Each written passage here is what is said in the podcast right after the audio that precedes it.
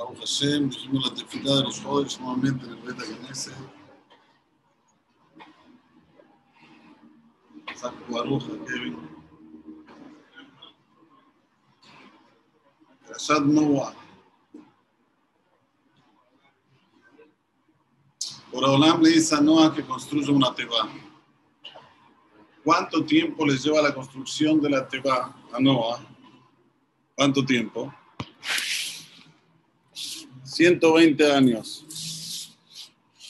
¿Cuál es el motivo que tiene este, esta duración a Teba? 120 años para hacer una Teba. Una Teba se puede hacer en tres meses. ¿Cuánto, cuánto demora?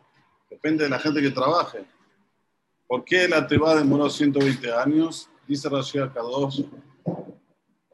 Para que la gente le pregunte a, Cor, a Noah, ¿qué va a pasar? ¿Por qué estás haciendo esto?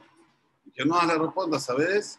En el futuro, por Olam, si no hace la gente te subaba a traer un mapul, un diluvio. Y es sabida la pregunta de cómo una persona 120 años, usted tiene noción del tiempo de 120 años. Va a ser de Shubá, al revés, va, va, a ser de esto una, una gozación, como dice la acción de la hermana, se van a reír, van a, a gozar o no. Imaginen que viene una persona y le dice, che, ¿qué estás haciendo? Voy a hacer una teba. ¿Por qué? Porque si no hacen Teshuvah, pasa un mes, ¿qué dos meses, tres meses, un año, dos años.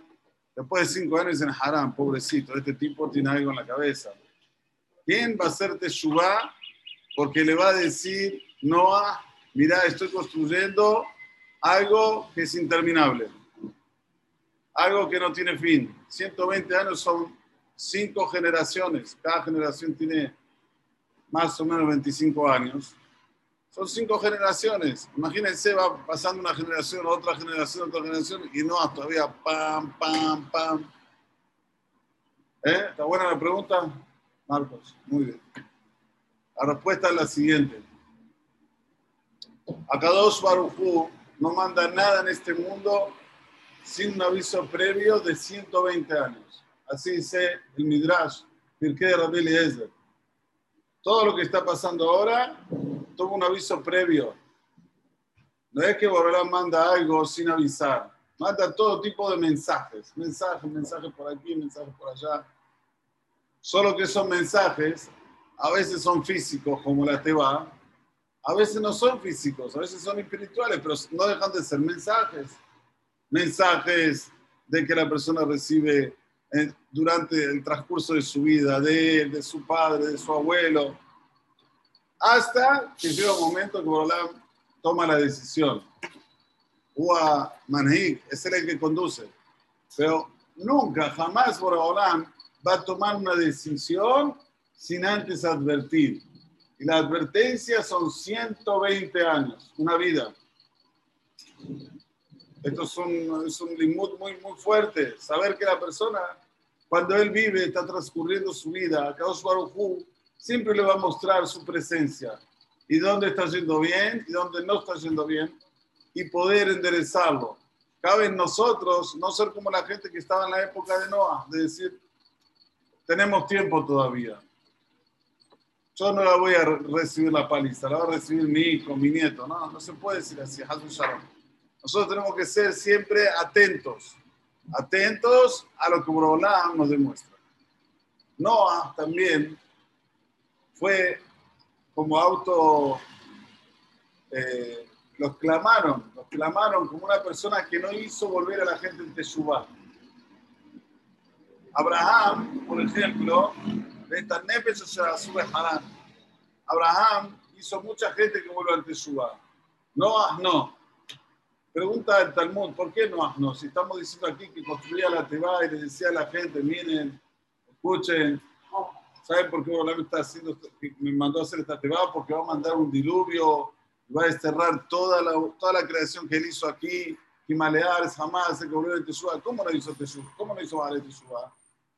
Explícanos a Javín.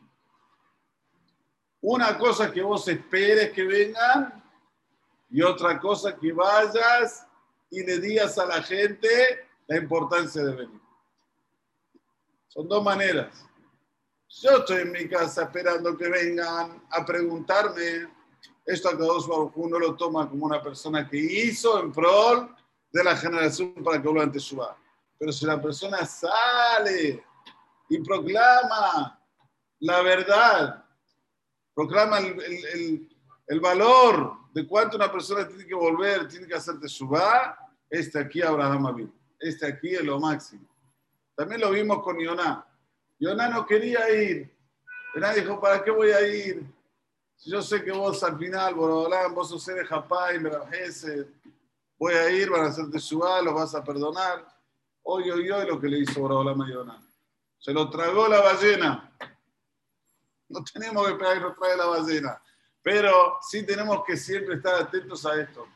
A buscar la manera de cómo hacer que otro yudí vuelva ante Shubá, que vuelva al camino de la verdad, que vuelva al sendero de los justos.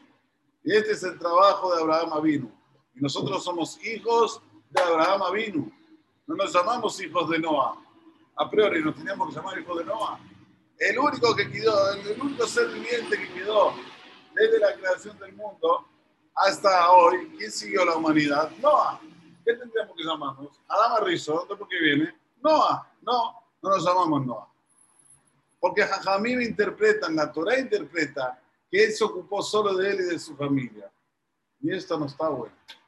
Hay que ocuparse, seguro que de uno de su familia, pero también del clan Israel, de lo que se llama Am Israel, el pueblo de Israel, que entiendan, que entiendan el valor de ser yehudí, de seguir el judaísmo, de cumplir la Sagrada Torah. Y ahí sí vamos a estar dentro de lo que hizo Abraham Avinu, vamos a ser hijos fieles a Abraham Avinu. Y va a ser contabilizado para nosotros,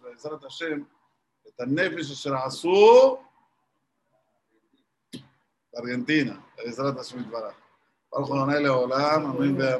Muchas gracias.